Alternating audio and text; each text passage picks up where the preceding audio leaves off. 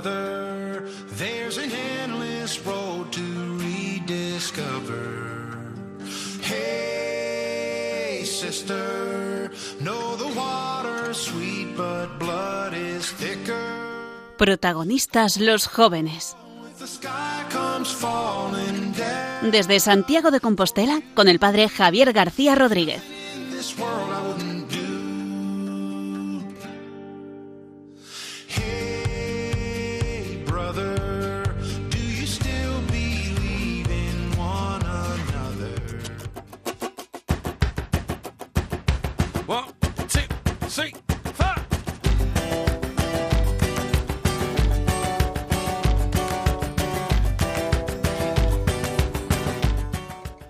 Hemos llegado ya al mes de mayo, el mes de mayo que es siempre el mes de la Virgen, para los cristianos muy especialmente el mes también de, las flores, vamos con flores a María, es el mes en el cual la, la primavera está ya en todo su esplendor, es un mes lleno de vida para, para todos nosotros. Y en este mes de mayo, yo no sé vosotros, pero estamos celebrando eh, pues muchas, sobre todo muchas celebraciones de fin de curso con gente de bachillerato, gente también de la universidad que está con los últimos exámenes de este curso. Da la sensación de que, de que todo termina.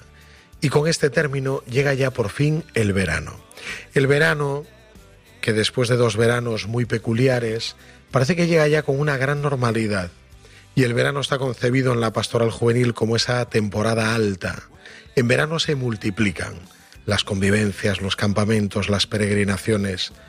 Durante dos años o bien no se han hecho, o se han hecho de otra manera, de una manera más reducida, grupos más pequeños, gente con mascarillas, gente también con distancia, lavado de manos continuo.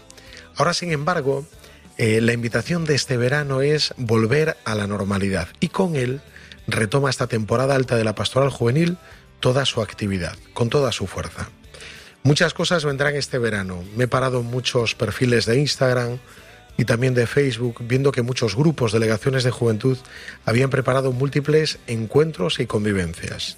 Pero tenemos ya la puerta, y ya quedan menos de 100 días, para la peregrinación europea de jóvenes, que será en Santiago de Compostela. Y hoy en nuestro programa le dedicaremos un espacio muy especial.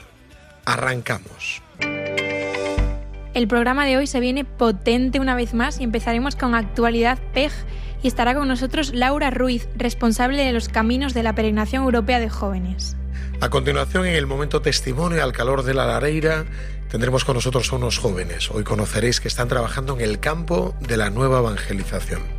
Después tendremos con nosotros un día más a Ricardo Sanjurjo, delegado de Pastoral Universitaria, que nos hablará sobre la Christus Vivit.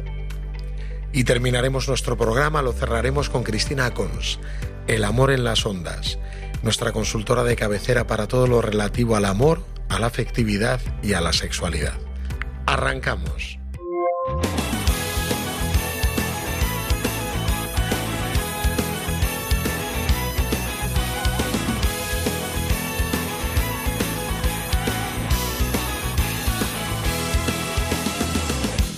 Tenemos con nosotros esta noche para hablar de la actualidad PEG a Laura Ruiz. Bienvenida, Laura. Hola, buenas noches. Laura, nos han dicho que estás trabajando, llevas meses ya trabajando muy duramente en este gran evento del verano del que quedan ya menos de 100 días para que llegue.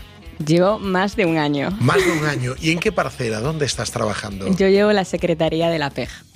La Secretaría en la Diócesis de Santiago. Nos han chivado además que estás como muy centrada en los caminos de Santiago, no solo en un camino, sino en los múltiples caminos que llegan hasta Santiago. ¿Nos puedes decir a día de hoy cómo van los datos actualizados, la gente que peregrinará? Pues yo recibo sobre todo peticiones de gente que quiere hacer el camino los días previos de la PEG y les ayudo un poco a organizarlos, ¿no? Y al día de hoy, pues tenemos más de 13.000 peregrinos que quieren venir antes de la PEG a hacer el camino. Los mismos días peregrinando. Sí, días consecutivos, porque son muchas personas, los hemos intentado repartir por toda Galicia. Hemos eh, dispuesto 12 caminos y, y nada, van a llegar a Santiago entre el 2 y el 3 de agosto, la mayoría. Vale, porque participar en la PEG, el, el, acto inicial de inauguración será el día 3 de agosto. Del 3 al 7 de agosto entendemos que estos grupos vendrán todos los días previos caminando. Sí, Y hay muchos también que no hacen el camino y que vienen simplemente para el, el encuentro. Wow, es muchísima la gente que va a venir. Yo no era consciente de la magnitud del evento, pero me han dicho que tú ya has participado en alguna otra PEG. No sé si nos puedes contar un poco tu experiencia. Sí, yo en la PEG del 2010 fui voluntaria, tenía 19 años y para mí fue una experiencia que me cambió la vida porque ahí conocí la iglesia joven. Y después de haber participado en esa PEG, imagino que serías participante, peregrina o voluntaria, ahora ya das el paso a formar parte de, de una organización. ¿Cómo se vive des, desde dentro? Sí, en esa PEG eh, fui voluntaria y desde dentro se vive con mucha ilusión porque yo recuerdo cuando terminó la, otra PEG que ya nos preguntábamos, ay, ¿dónde estaremos en la siguiente PEG? Tal, eh, pues falta mucho tiempo y tal. Y entonces ahora se vive con mucha ilusión porque pues ya tengo más responsabilidad y ya mm, pues tengo como que cuidar a la gente, ¿no? Ayudarle a llegar a Santiago, a tener una buena experiencia y sobre todo a encontrarse con Jesús. Tú que manejas datos también, nos han dicho que la gran parte de esos peregrinos son españoles, pero que va a haber presencia europea muy, muy real, ¿no? Sí, sobre todo vendrán portugueses e italianos, la gran mayoría, aunque también habrá un grupito de alemanes y, bueno, pequeñas representaciones de, de otros sitios, ¿no? Pero sobre todo españoles y portugueses e italianos. Caramba, o sea que esto lleva mucho trabajo. Yo imagino Año Santo Compostelano, miles de personas peregrinando eh, en un año ya santo normal a Compostela y esto se junta a esos 13.000 que van a venir. La logística tiene que ser muy difícil. Sí, por eso mm, pedimos a todos que, que, nos, que nos escriban para coordinarlo todo y, que no pues lo organicen un poco por libre, ¿no? sino que tengan en cuenta que somos muchos peregrinos, no solo los que vengan a la PEG, sino los que normalmente ya hacen en verano el camino, sobre todo el francés, ¿no? que es el, el, más transitado. Entonces, pues sí, es una logística muy grande, por eso llevamos también tanto tiempo preparándola y, y coordinándolo. Y la verdad es que se adaptan muy bien todos los grupos y hay muy buena recepción. Wow, Laura, pues muchísimas gracias por todo tu servicio, porque es el, haces el trabajo que no se ve y que posibilita que eventos como este salgan adelante. Así que desde aquí te damos las gracias. Y nos vamos ya preparando, que quedan menos de 100 días, Elena, para este gran muchas evento. Ganas. Pues un placer.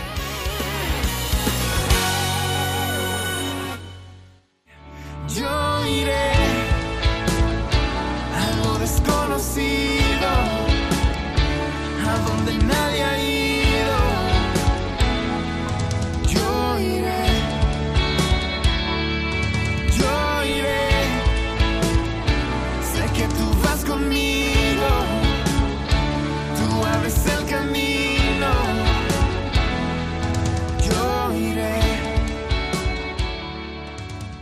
Después de este momento de actualidad PEG que nos ha puesto al día con datos, cifras, gente que viene peregrinando a Santiago, seguimos también con algo muy de actualidad.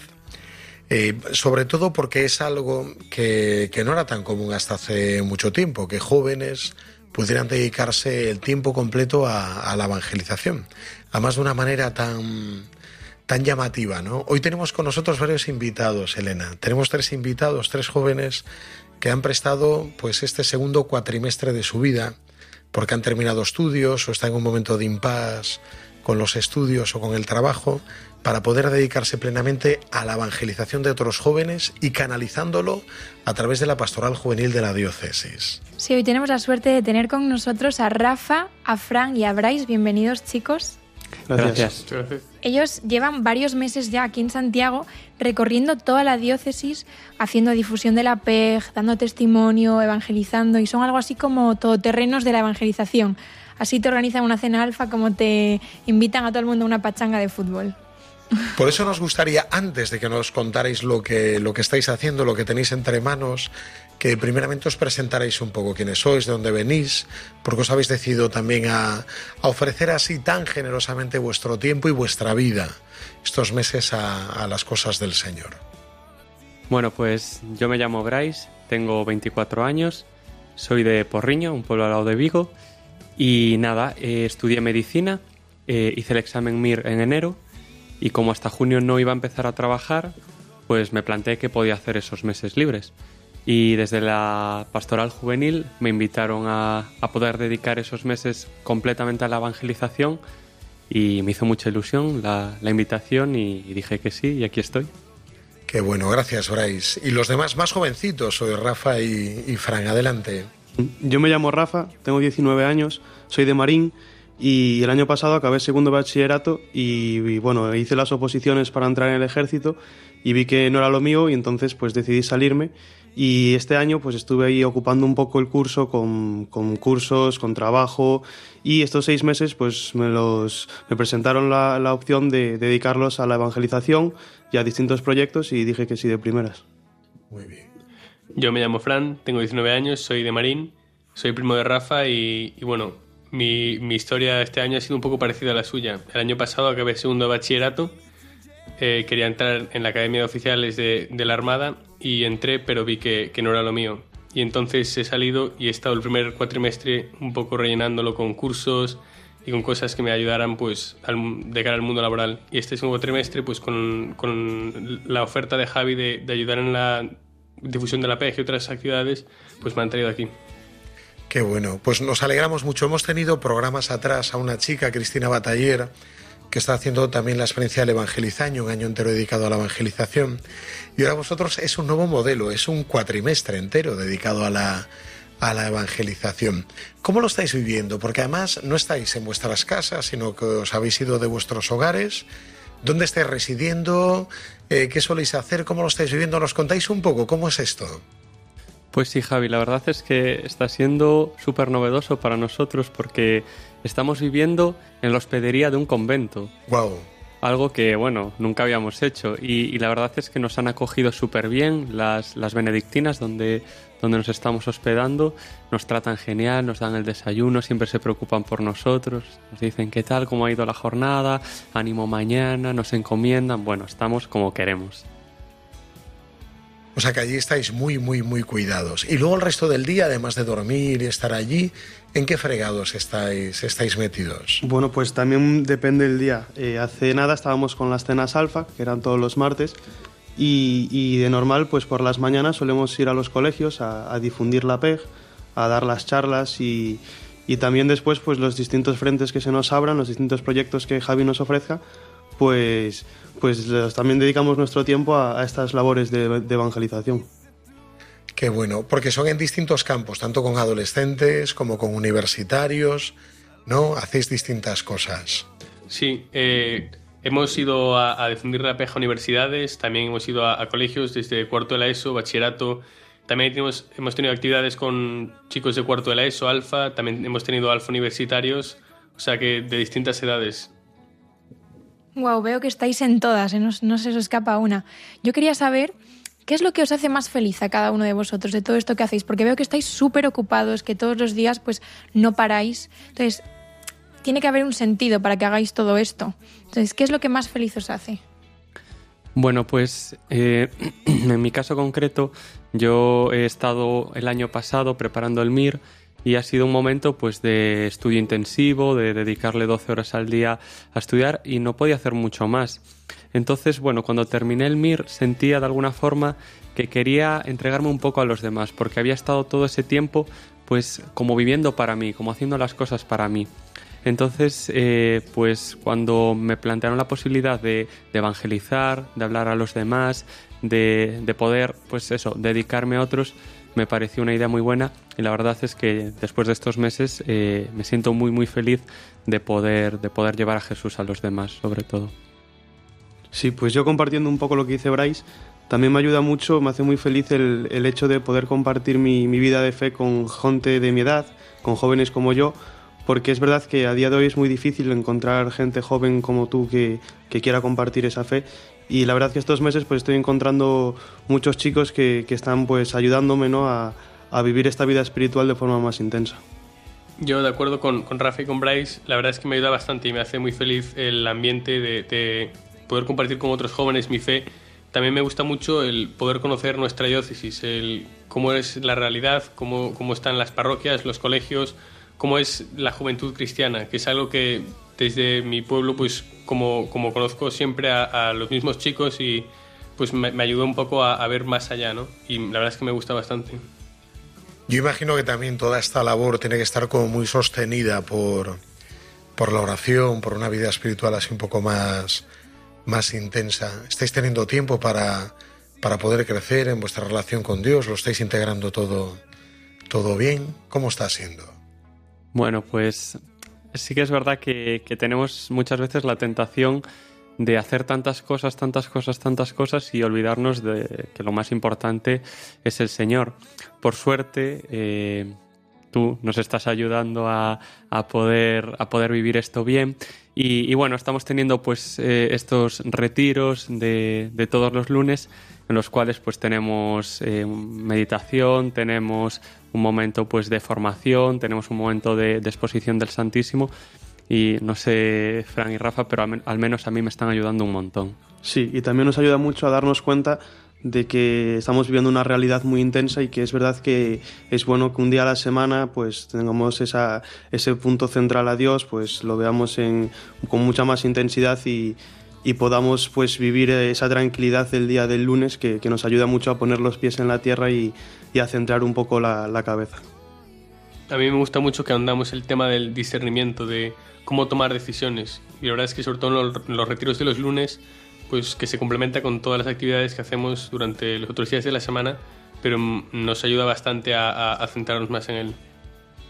Wow, pues qué bueno y qué bonito que podáis permanecer en Dios para luego poder daros a los demás y poder eh, estar recibiendo y estando firmes en la oración para hacer todo lo que hacéis.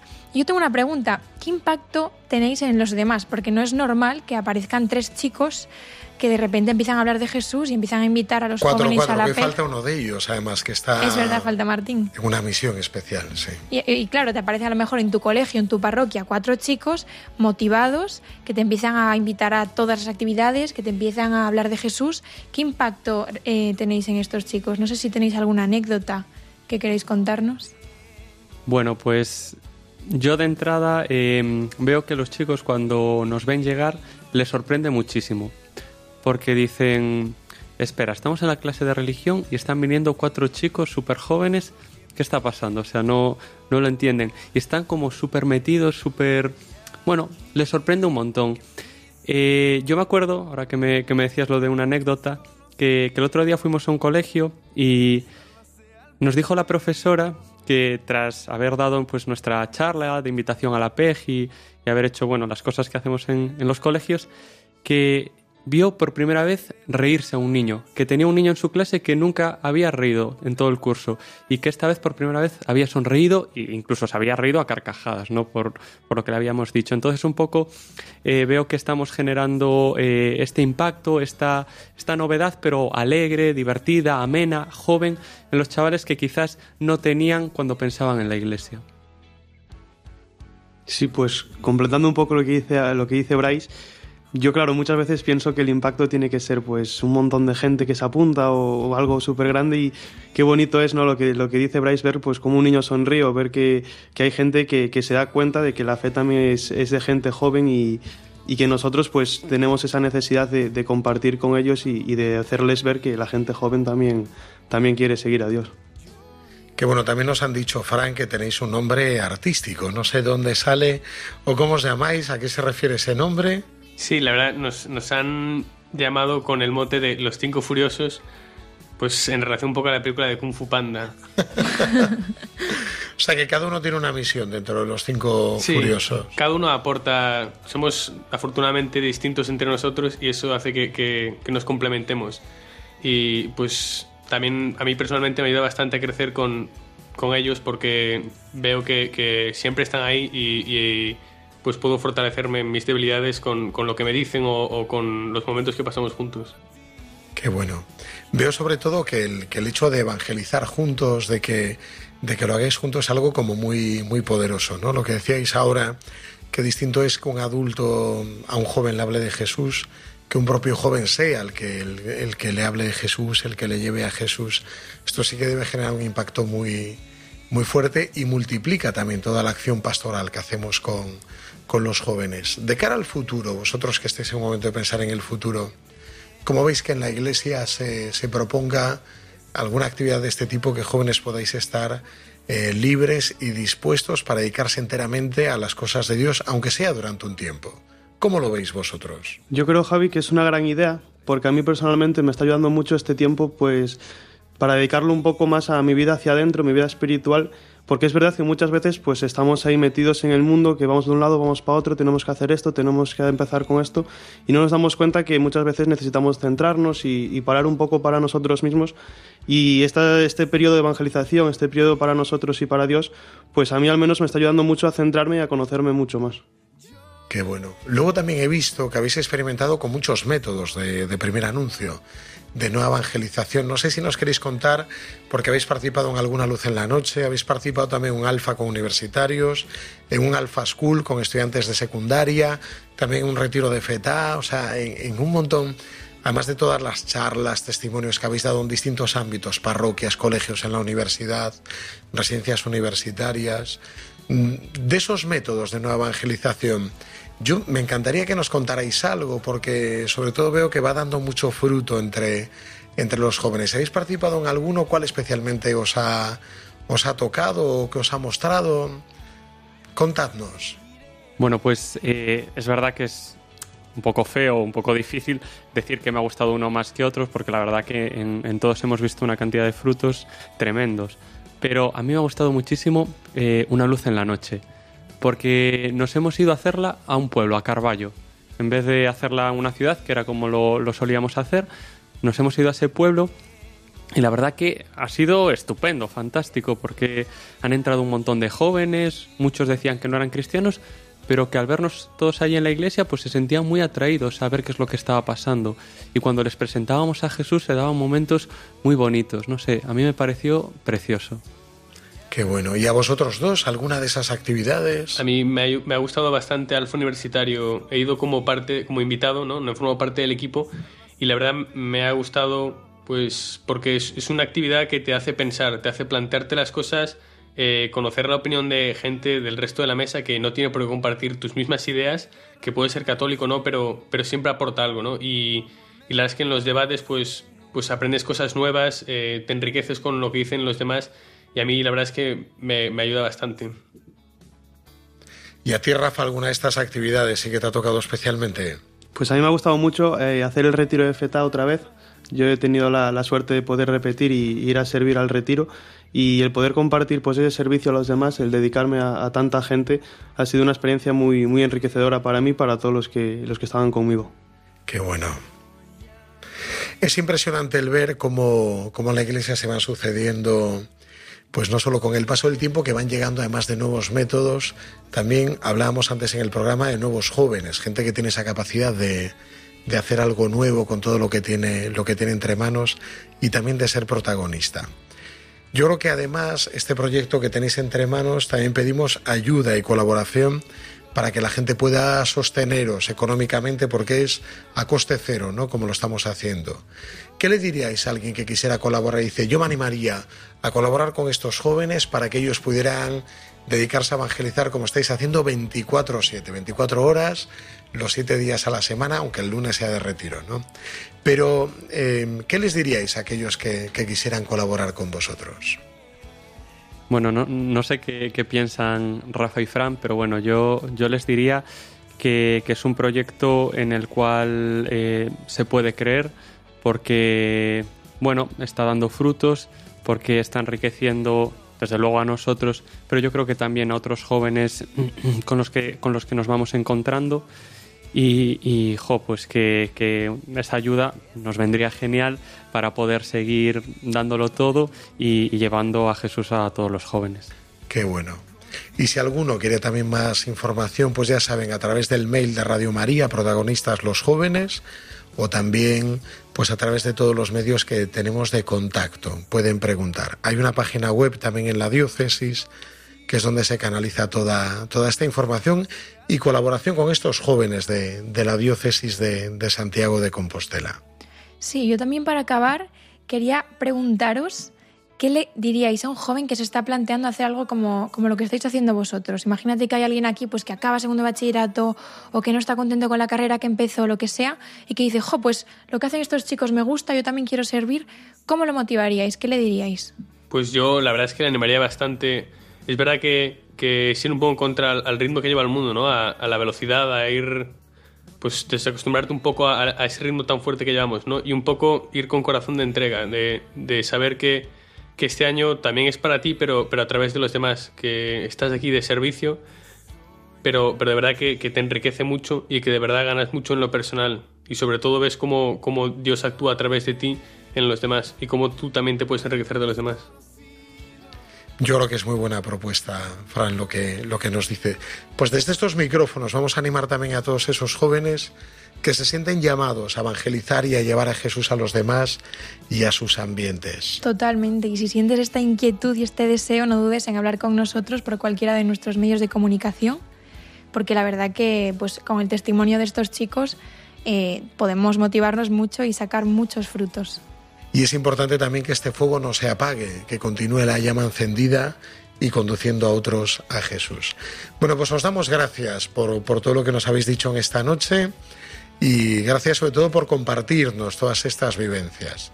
Así que un fuerte abrazo a los tres y darle un abrazo también grande a Martín, que está en una misión en, este, en esta noche de grabación. Gracias a vosotros. Muchas gracias. gracias.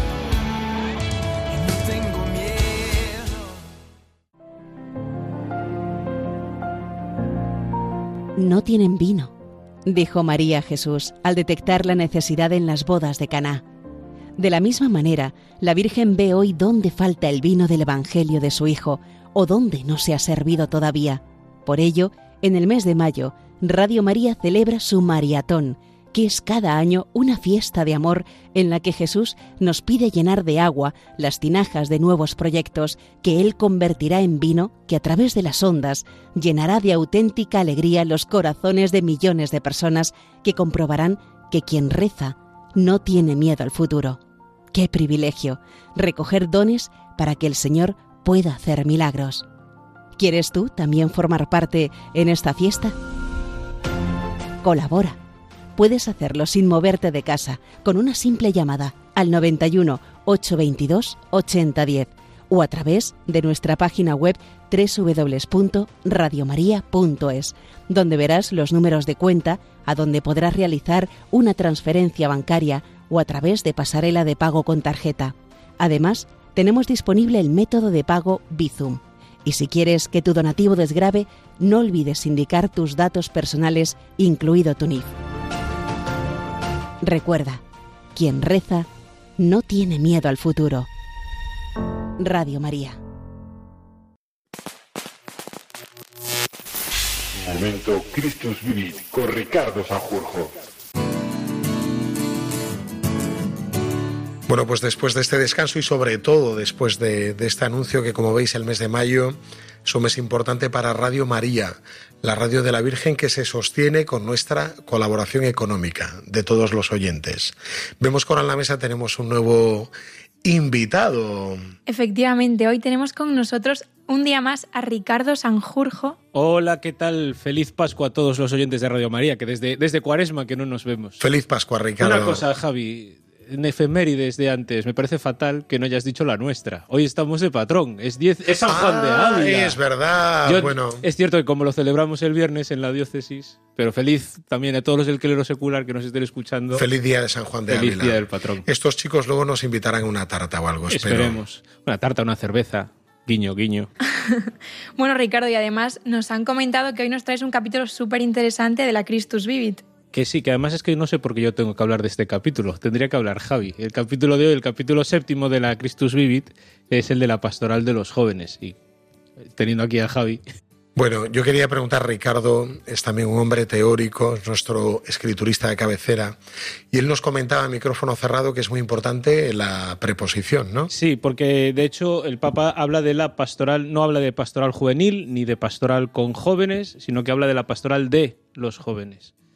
Porque al fin y al cabo no se trata simplemente de que los curas hagamos cosas con jóvenes, sino que los propios jóvenes son los protagonistas de la pastoral. Bueno, este enfoque me gusta. Y yo creo que a Elena mucho más, que ella es joven y no es cura. Y está implicada en la pastoral. Y está implicada. Sí, la verdad que me gusta un montón. Me gusta. Sí que es verdad que la pastoral juvenil lo que atrae a los jóvenes, lo que nos llama, no es solo mm. un cura que, que, sea potente y que atraiga, sino pues a ver que hay muchos más jóvenes que reman hacia el mismo sitio. De hecho, el, Papa utiliza un palabra que, cuando escribió la Christus Vivit, pues a lo mejor no estábamos tan acostumbrados a manejar en nuestro lenguaje, en nuestro lenguaje habitual de la pastoral, pero él habla de pastoral sinodal, que podríamos traducir como corresponsabilidad, como caminar todos juntos, que es lo que en el fondo significa eh, sinodal o sínodo, y que en el fondo es la identidad de toda la Iglesia, ¿no? Y lo utiliza no solo en el sentido de que todas las personas eh, están implicadas en la pastoral, jóvenes, acompañantes, curas, laicos, todos, sino también en el hecho de que eh, la, la, propia dirección de la pastoral pues también se va intuyendo de una forma sinodal, ¿no? en, en comunidad. Y eso es yo creo que, que una de las de las grandes aportaciones, estar atentos a los jóvenes. También y una de las sentido. grandes experiencias que he tenido con respecto a esto, Ricardo, en la pastoral juvenil, es que los jóvenes tienen, o sea, cuando se les da protagonismo lo adquieren y, lo hacen hasta en ciertos momentos mejor que, que nosotros. Lo viven con una pasión, con una fuerza, con una vitalidad, también con innovación. Luego, eso sí, no hay que pedirles solo responsabilidades y dejarlos solos, sino acompañarles o estar con ellos. Pero en general lo hacen, sí, sí, con un gran protagonismo. Y, y de hecho el Papa señala que una de esas cosas que también eh, el hecho de que la pastoral sea sinodal implica que va cambiando con el tiempo. Yo venía, cuando ven, repasaba ahora la, la, Christus Vivit para, bueno, para refrescar el, el capítulo del que teníamos que hablar, hacía memoria y yo llevo entre pitos y flautas 20 años implicado en cosas de pastoral juvenil, primero como joven y tú llevas más. Uno, dos o tres más. Pocos años. Tú, más. Ya, tú ya estabas allí cuando yo llegué. Y entre, entre joven, luego responsable como joven, luego como seminarista y tal. Y, es cierto que la pastoral ha cambiado mucho, pero es, ha cambiado mucho en respuesta a lo que también pues, los protagonistas de, la acción pastoral pues, van demandando y van necesitando. ¿no? Y eso es fundamental, esa escucha. O sea, el, el punto fundamental de la sinodalidad es escuchar.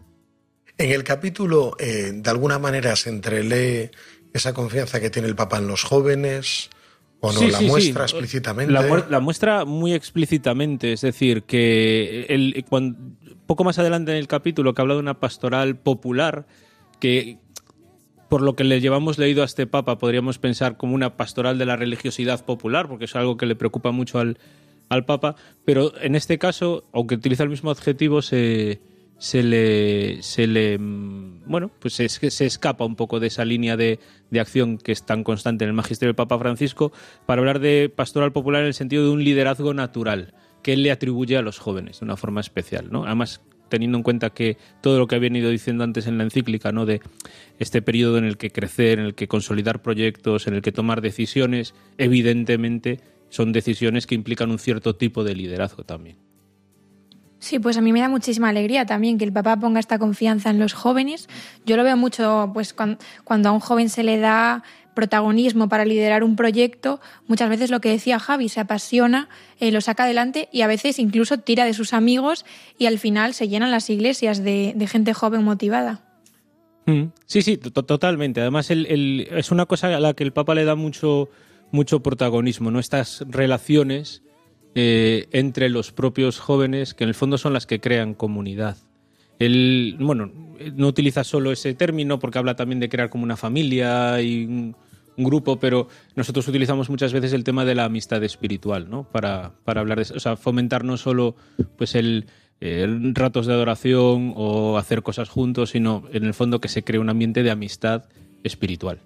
La pregunta difícil quizás, o lo que a veces buscamos, que es como una receta, no sé si da alguna pista al Papa en este capítulo, ¿cómo capacitar a un joven que pase de ser un joven consumidor de parroquia, consumidor en sentido de que participa en la, en la parroquia, en los sacramentos o en su grupo?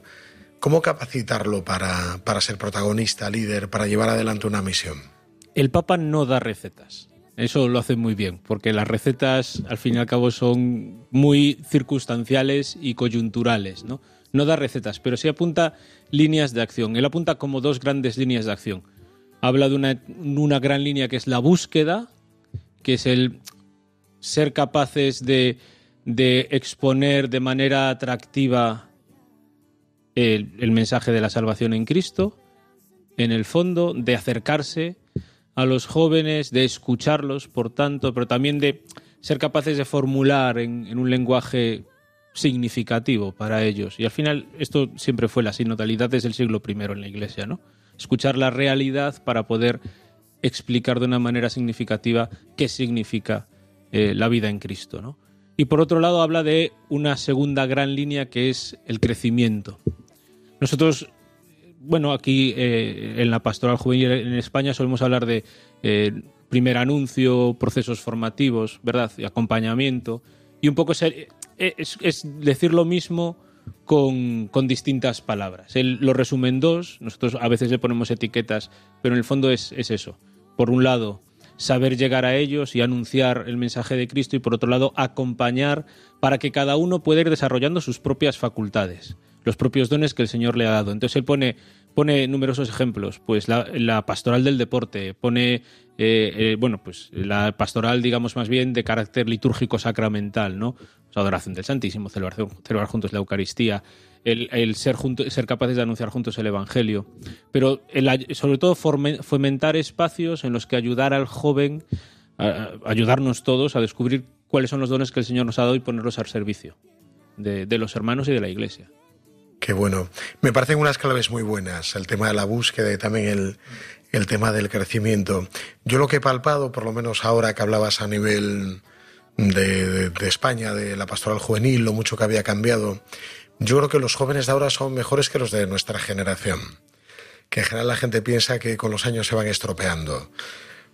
Los de ahora tienen la capacidad, no sé si Elena, que es de esta generación, es generación Z. Elena, ¿eres mejor que nosotros cuando éramos jóvenes? Nosotros que aún somos millennials, de la última oleada millennial, pero ya que son generación Z. Bueno, tú, de la, tú, de la, primera oleada millennial, oleada, perdona. Sí. Ellos se nota que tienen como una capacidad de, de no tener vergüenza de mostrar su fe, de hacerlo de una forma además como muy libre, mucho más exenta de juicios, sí, de también criterios. porque el contexto social ha cambiado. Ha cambiado. Sí, sí, sí. ¿Tú, ¿Tú qué, qué opinas, Elena? Bueno, yo no sé si nuestra generación será mejor, pero lo que sí que me llama mucho la atención es que sí que estamos muy acompañados. Entonces, cuando se te pide algo y además te acompañan y tienes, eh, tienes siempre presente que la fuente es Dios y estás recibiendo de Dios, entonces no pasa nada por dar, porque estás todo el rato recibiendo de una fuente mayor.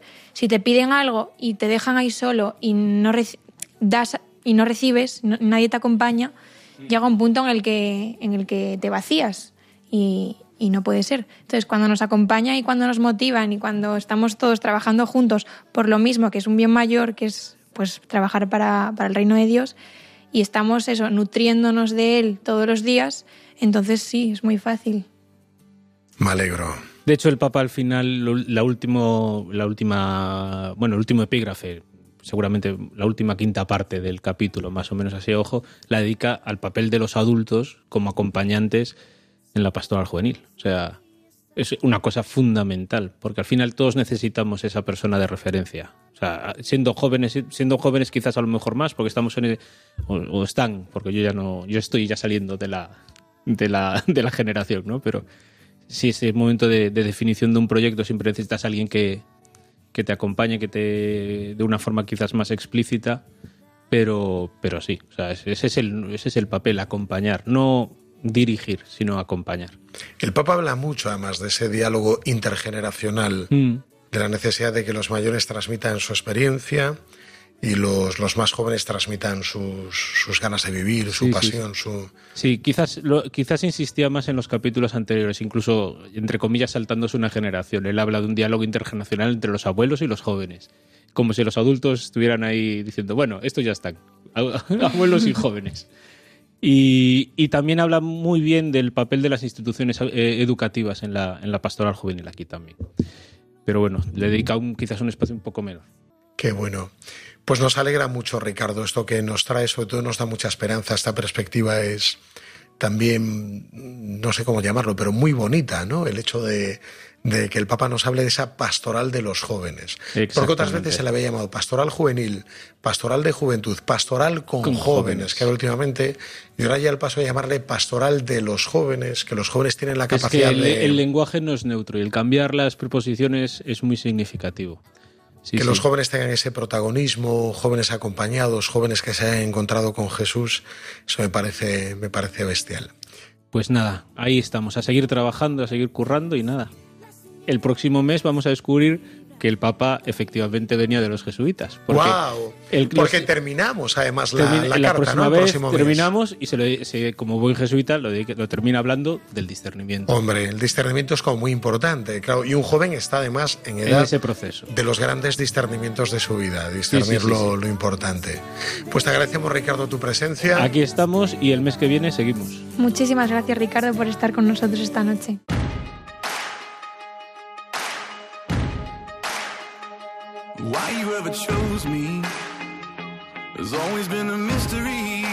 El amor en las ondas, con Cristina Cons. At the end of the line, with all the other not quite. Qué interesante todo lo que nos ha dicho Ricardo, ¿verdad? De eso de la pastoral de los jóvenes. Sí, muy interesante, la verdad. Bueno, yo creo también que hay, si hay un tema que le interesa a los jóvenes de hoy, es todo lo relativo al amor, a la afectividad, a la sexualidad. Y hoy de nuevo esta noche tenemos la suerte de contar con nosotros embarazadísima, casi a puntito de dar a luz, con Cristina Cons. Buenas noches, Cris. Buenas noches. Buenas noches, Cris. Qué bueno tenerte hoy una vez más con nosotros, nuestra experta en amor y en sexualidad. Y Cris, el mes pasado nos hablaba de por qué ser vírgenes hasta el matrimonio y nos daba algunas claves como que el cuerpo es la visibilidad de la persona y ella nos contaba pues cómo el sexo significa decir te amo de una forma total y exclusiva y para siempre y que esto pues solo era real eh, en el matrimonio y también pues nos daba otras claves como que no se gana experiencia teniendo sexo con muchas personas sino que se aprende a tener sexo con una persona en concreto y que, y que tampoco te, te aburres de tener sexo con una persona. Bueno, nos daba un montón de claves súper interesantes y hoy va a seguir hablándonos sobre este tema. Sí, porque es un tema muy extenso y tiene muchos argumentos. A ver si consigo terminar ya con todos. Pero, pero nada, continuamos con este tema, que aparte es un tema que yo creo que inquieta o, o genera muchas dudas. Entonces, bueno, espero no dejarme nada en el tintero, sino tres programas sobre esto, que tampoco pasa nada. Podremos, podremos dedicarlos. Yo creo que sí. Porque, bueno, al final, eh, en nuestros tiempos yo creo que es un reto grande el, el- el vivir de esta forma. Y, y es verdad que, que, bueno, pues que muchas veces el problema es que a veces, bueno, sabe- sabemos que es bueno, pero no sabemos por qué. Entonces, pues si os parece, seguimos. Ya habíamos visto los tres argumentos, dos primeros que nos ha dicho Elena. Y, seguimos con, los siguientes. Hay mucha gente que, por ejemplo, eh, le genera inquietud el tema de casarse y eh, después me preguntan, eh, oye, ¿y ¿qué o me preguntan, ¿y, no, ¿y qué pasa si yo me caso y después resulta que no encajo con la otra persona, ¿no? En el sexo. Que esto te lo preguntan un montón. Que yo aquí, bueno, siempre entro en duda, en plan, no sé a qué te refieres exactamente, pero bueno, eh, sí que es cierto. eh, bueno, yo primero tengo que hacer una explicación mínimamente biológica porque, digo, por si acaso, ¿no? Eh, cuando hablamos de, o sea, una relación sexual, eh, por si acaso, no sé, es que como no sé lo que está en la cabeza de las personas que me preguntan esto, eh, que el sexo es verdad que primero no es, solo la penetración, esto que muchas veces no se piensa que, esto es el sexo, no, no, el sexo es todo, el sexo eh, es, un conjunto y, de hecho hay que vivirlo así para, para disfrutarlo en plenitud, ¿no? También. Entonces, eh, es, una, se empieza con las caricias, con los besos, con todo esto. Entonces, es un todo. Em, es verdad que el tema de encajar, o sea, físicamente y biológicamente, o sea, lo que es la penetración, eso siempre encaja en ese sentido. Y lo voy a, por si acaso, lo siento, pero eh, hay que saber que biológicamente eso siempre va a encajar en el sentido de que cuando una persona está a gusto y cómoda y, feliz y todo, en esa relación, los cuerpos, tanto del hombre como de la mujer, se preparan para tener ese encuentro, ¿no? Entonces, eh, pues la vagina, que es súper flexible y súper acogedora, se va a preparar siempre para, pues para, para ese hombre, ¿no? Y ese, y ese otro cuerpo. Entonces, esto es muy bueno y, y esto siempre encaja. Entonces, es- si, hay, si, si se está bien. ¿Puede suceder que haya una disfunción sexual o lo que sea? Eh, pues sí, esto podría darse en cualquier matrimonio. De hecho, podría darse eh, cuando uno se casa, pero podría darse que, que incluso quizás sea más probable, no lo sé, eh, con el paso del tiempo, pues que pueda pasar por cualquier razón, ¿no? Sobre todo, bueno, pues por un tema psicológico, por, bueno, por un consumo también quizá de pornografía, ¿no? Que esto lo vimos en, en- cuando hablamos de pornografía, pues por lo que sea puede darse una disfunción sexual. Si esto se da, pues no pasa nada. Esto se trata, igual que se tratan otras muchas cosas en el matrimonio, siempre eh, van a surgir problemas y crisis de cualquier tipo. Eh, y entonces cuando pasan, pues no pasa nada, porque de las crisis tenemos que salir más fuertes y mejores. Entonces una crisis no es algo a lo que haya que tenerle miedo, sino algo que, pues como, matrimonio, juntos vamos a enfrentar. Si sucede cualquier disfunción sexual, pues entonces se enfrenta juntos y ya está. Eh, y, y suficiente. Pero en este sentido, entonces, que sepáis que eh, vais a encajar muy probablemente. Si estáis a gusto y estáis cómodos tal, no va a pasar nada y va a ser una relación súper normal, sexual, y no necesitas practicar antes. Eh, y de hecho, yo aquí os invitaría mucho a dejar de conocer tanto los, los, los cuerpos, ¿no? Y buscar conocer más el alma, que esto es lo importante en, en el noviazgo. Yo creo que sí que eso es importante, que a nivel social es la, la erotización de todo, del consumo, de la publicidad, de todo lo que tenemos alrededor, es como muy, muy bestial. O sea, es información continua acerca de, de ese tema, ¿no? Del tema de, del cuerpo, de la exposición del cuerpo, de, de todo lo que tenga que ver con lo corporal. Sin embargo, hay una falta de conocimiento muy grande de lo que es la persona, de, de conocer a la otra persona, de querer a quien es, cómo es, su forma de ser, ese conocimiento más interior. Eso me gusta mucho, Cris, que lo plantees porque mm, no está tanto de moda y parece como algo muy idealista. Sí, sí, sí, no, exactamente.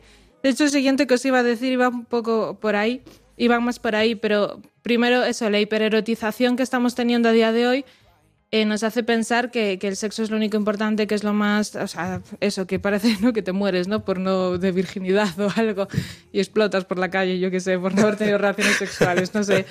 Eh, esto, esto no es cierto, o sea, el sexo no es una necesidad vital, no es como comer, dormir o beber agua, eh, sino que, que, bueno, pues es, es, una respuesta y es una consecuencia a una relación previa que se vive, ese encuentro y ese matrimonio, ¿no? Que es precioso. Entonces, lo que sí es vital eh, es vivir una vida en plenitud y vivir una vida feliz. Entonces, eh, yo os invitaría a todos eh, a plantearos, o sea, a plantearnos este tema, ¿no? Pues quiero una vida en plenitud, quiero una vida feliz, pues pon, pon las bases de, lo que, de lo que quieres conseguir, ¿no? Pues al final es esto. Leí en un libro, que creo que el libro era la de, el de Juventud en Éxtasis, que, que, lo podéis, bueno, buscar porque es muy bueno, y decía algo así como que la diferencia entre los grandes hombres y los mediocres estriba en que los primeros han imaginado eh, la clase de vida que quieren vivir y han planteado un código de normas para conseguirla. Decía, era así la cita. Y, a mí me gusta mucho esto. O sea, tú quieres vivir una vida en plenitud, pues claro, o sea, quieres un, matrimonio pleno y feliz. Genial, pues entonces eh, pon los, lo que necesites, los cimientos que necesites para conseguirlo. Y por lo tanto, el deseo sexual, que es súper bueno y que está en ti porque Dios lo ha puesto y que eso es una preciosidad, oriéntalo a esto, al gran ideal de tu vida y a los grandes ideales. Entonces, elévalo eh, y, y, hazlo algo trascendental, ¿no? Y, y, aprovechalo, o sea, que es precioso. Pues vamos a vivir de esta forma, ¿no? Y al vivir de esta forma, yo os doy dos consejos más. Por un lado, eh, mira, muchos siempre me decís, bueno, vale, pues me convences de no tener sexo, lo que sea, pues hasta dónde puedo llegar, que esta es la gran pregunta. Mira, eh, yo voy a ser muy concreta con esto porque, porque a mí me fastidiaba mucho cuando yo le preguntaba esto antes a, pues a quien se lo preguntase, cuando yo tenía estas dudas, se reían y me decían, bueno, ¿cómo que hasta dónde puedes llegar? Y no me daban respuestas concretas. Y yo me enfadaba porque era en plan, quiero una respuesta concreta. Pues mira, lo más más concreto en este sentido eh, sería que no debe, o sea, no hay necesidad. Y no por un tema de, o sea, no me meto en temas de pecado, no eso, Javi, igual tú sabes más y puedes hablarlo mejor que yo porque eso no tengo ni idea. Pero por un tema de inteligencia y de sentido común, si yo no quiero tener sexo con una persona, entonces no tiene ningún sentido que me esté excitando sexualmente con el otro. O sea, es que no, no tienes, o sea, es, una frustración terrible esto. Y, y claro, o sea, es vivir súper eh, mal, o sea, el deseo sexual. O sea, que si algo me está haciendo eh, cualquier cosa, o sea, lo que sea, cualquier gesto, cualquier forma de contacto físico, de expresión de amor tal, me está haciendo excitarme sexualmente y sufrir luego y luego entonces pues me excito y paro y no sé qué. Bueno, pues todo esto yo por, por un tema de inteligencia no lo haría. Entonces, de hecho, eh, yo muy, o sea, a, a, nivel personal, yo por ejemplo, con, bueno, el que ahora es mi marido, pero cuando éramos novios, llegué al criterio de eh, no hacer nada con él en privado que no haría en público que bueno, gran público se hacen muchas cosas, ¿no? Pero, pero bueno, en general, con sentido común, pues ya era el criterio que tenía. O sea, pues muchísimos abrazos, muchísimos besos, muchísimo quererse, pero físicamente está genial el contacto físico y el afecto físico, pero bueno, o sea, nada, porque aparte yo, mira, voy a ser muy, muy explícita, o sea, si yo también veía que para él, eh, que al final para los chicos, pues es normalmente en general es una lucha mayor el tema de la masturbación, todas estas cosas, si es una batalla mayor, pues yo no voy a estar entorpeciéndolo y siendo piedra de tropiezo para la persona que yo más quiero, o de las personas que más quiero. Bueno, pues entonces eh, no me tenía ningún sentido. Y aquí eh, hay una tentación muy grande. A mí me encanta una parte eh, de- del Génesis, cuando está Eva hablando con el demonio, con la serpiente. Está muy guay conocer cómo actúa el demonio porque siempre tiene el mismo modus operandi. Entonces nos sienta a nosotros igual que tentaba a Adán, a Eva y a Jesús y a todos. Entonces, eh, me gusta mucho porque le dice a Eva, oye, o sea, que Dios te ha prohibido comer de todos los árboles del jardín. Y Eva en ese caso le responde muy bien y le dice, oye, no, nos ha prohibido comer de uno, no de todos. Y fíjate, con este tema nosotros estamos tan obcecados con esto que es como, es que no, todo, mira todo lo que no puedo hacer y tal. O sea, pero deja de centrarte en lo que no puedes hacer, o sea, y céntrate en que tienes una persona brutal al lado, que es una maravilla y que estáis construyendo una relación preciosa. Y entonces, ¿en qué me tengo que centrar? Pues fijaos, y, y termino con esto. Eh, ¿Qué hacemos entonces? Pues, o sea, construir los cimientos de ese matrimonio precioso que queréis vivir. Entonces, tienes que tener citas, por ejemplo, entonces quedar mucho. El, el aprender y coger rutina de tener citas va a ser muy importante para el matrimonio, entonces empieza a hacerlo en el noviazgo. Eh, el- el- un noviazgo bien vivido, es que de verdad marca mucho la diferencia en, el matrimonio. Entonces vamos a tener citas, aprender eh, a divertirnos juntos. Divertirse eh, a veces no surge, hay que hacerlo también surgir, entonces eh, hay que aprender a divertirse y generar estos espacios y aprender a reírme, incluso cuando a veces no me apetezca mucho, pues esto. Hay que hablar muchísimo del futuro, de cuáles son nuestros sueños, nuestros deseos, de cómo queremos vivir. Pues todos estos, mira que hay temazos, ¿eh? pues eh, podéis hablar de todo, de eh, si queréis tener hijos, de cómo os gustaría que fuera vuestra boda, yo qué sé, de mil cosas, de incluso de temas más delicados. Oye, ¿qué va a pasar si nace eh, un niño, tenemos un bebé, pues que nace enfermo? Pues oye, pues esto también lo podéis hablar, yo qué sé, mil cosas. Eh, me gustaría un piso o una casa, pues no sé, todo esto, hablar un montón del futuro, de cómo os veis. Conocer, hablar muchísimo del pasado vuestro, de vuestra historia, de dónde venís, hacia dónde vais, cómo estáis ahora, de vuestro presente, bueno, pues hablad y, hablad un montón.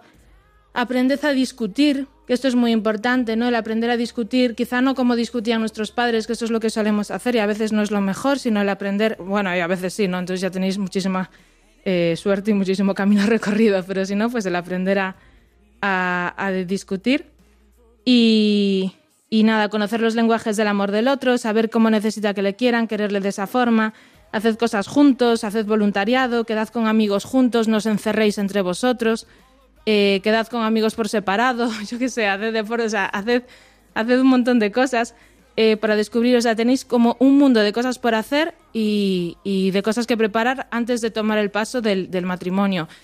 Y, y muchas más cosas en las que centraros que son preciosas. Así que, y siempre con el criterio de noviazgos, no, amistades largas, noviazgos cortos y matrimonios felices, que eso Qué está bueno. muy bien. Eso vamos a apuntarlo entonces.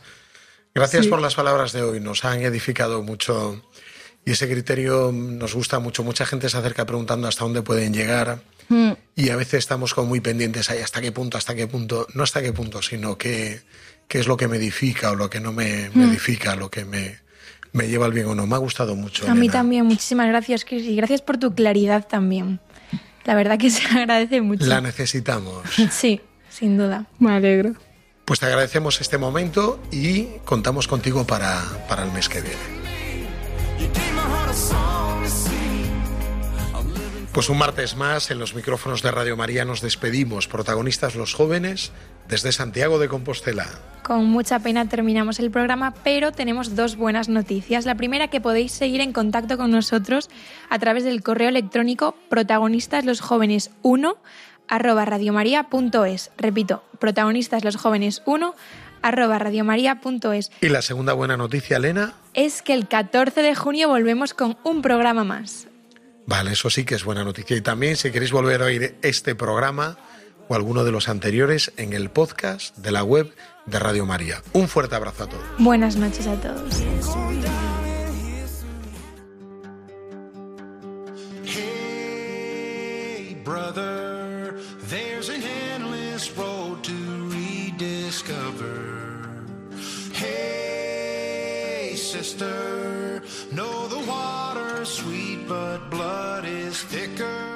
Protagonistas los jóvenes.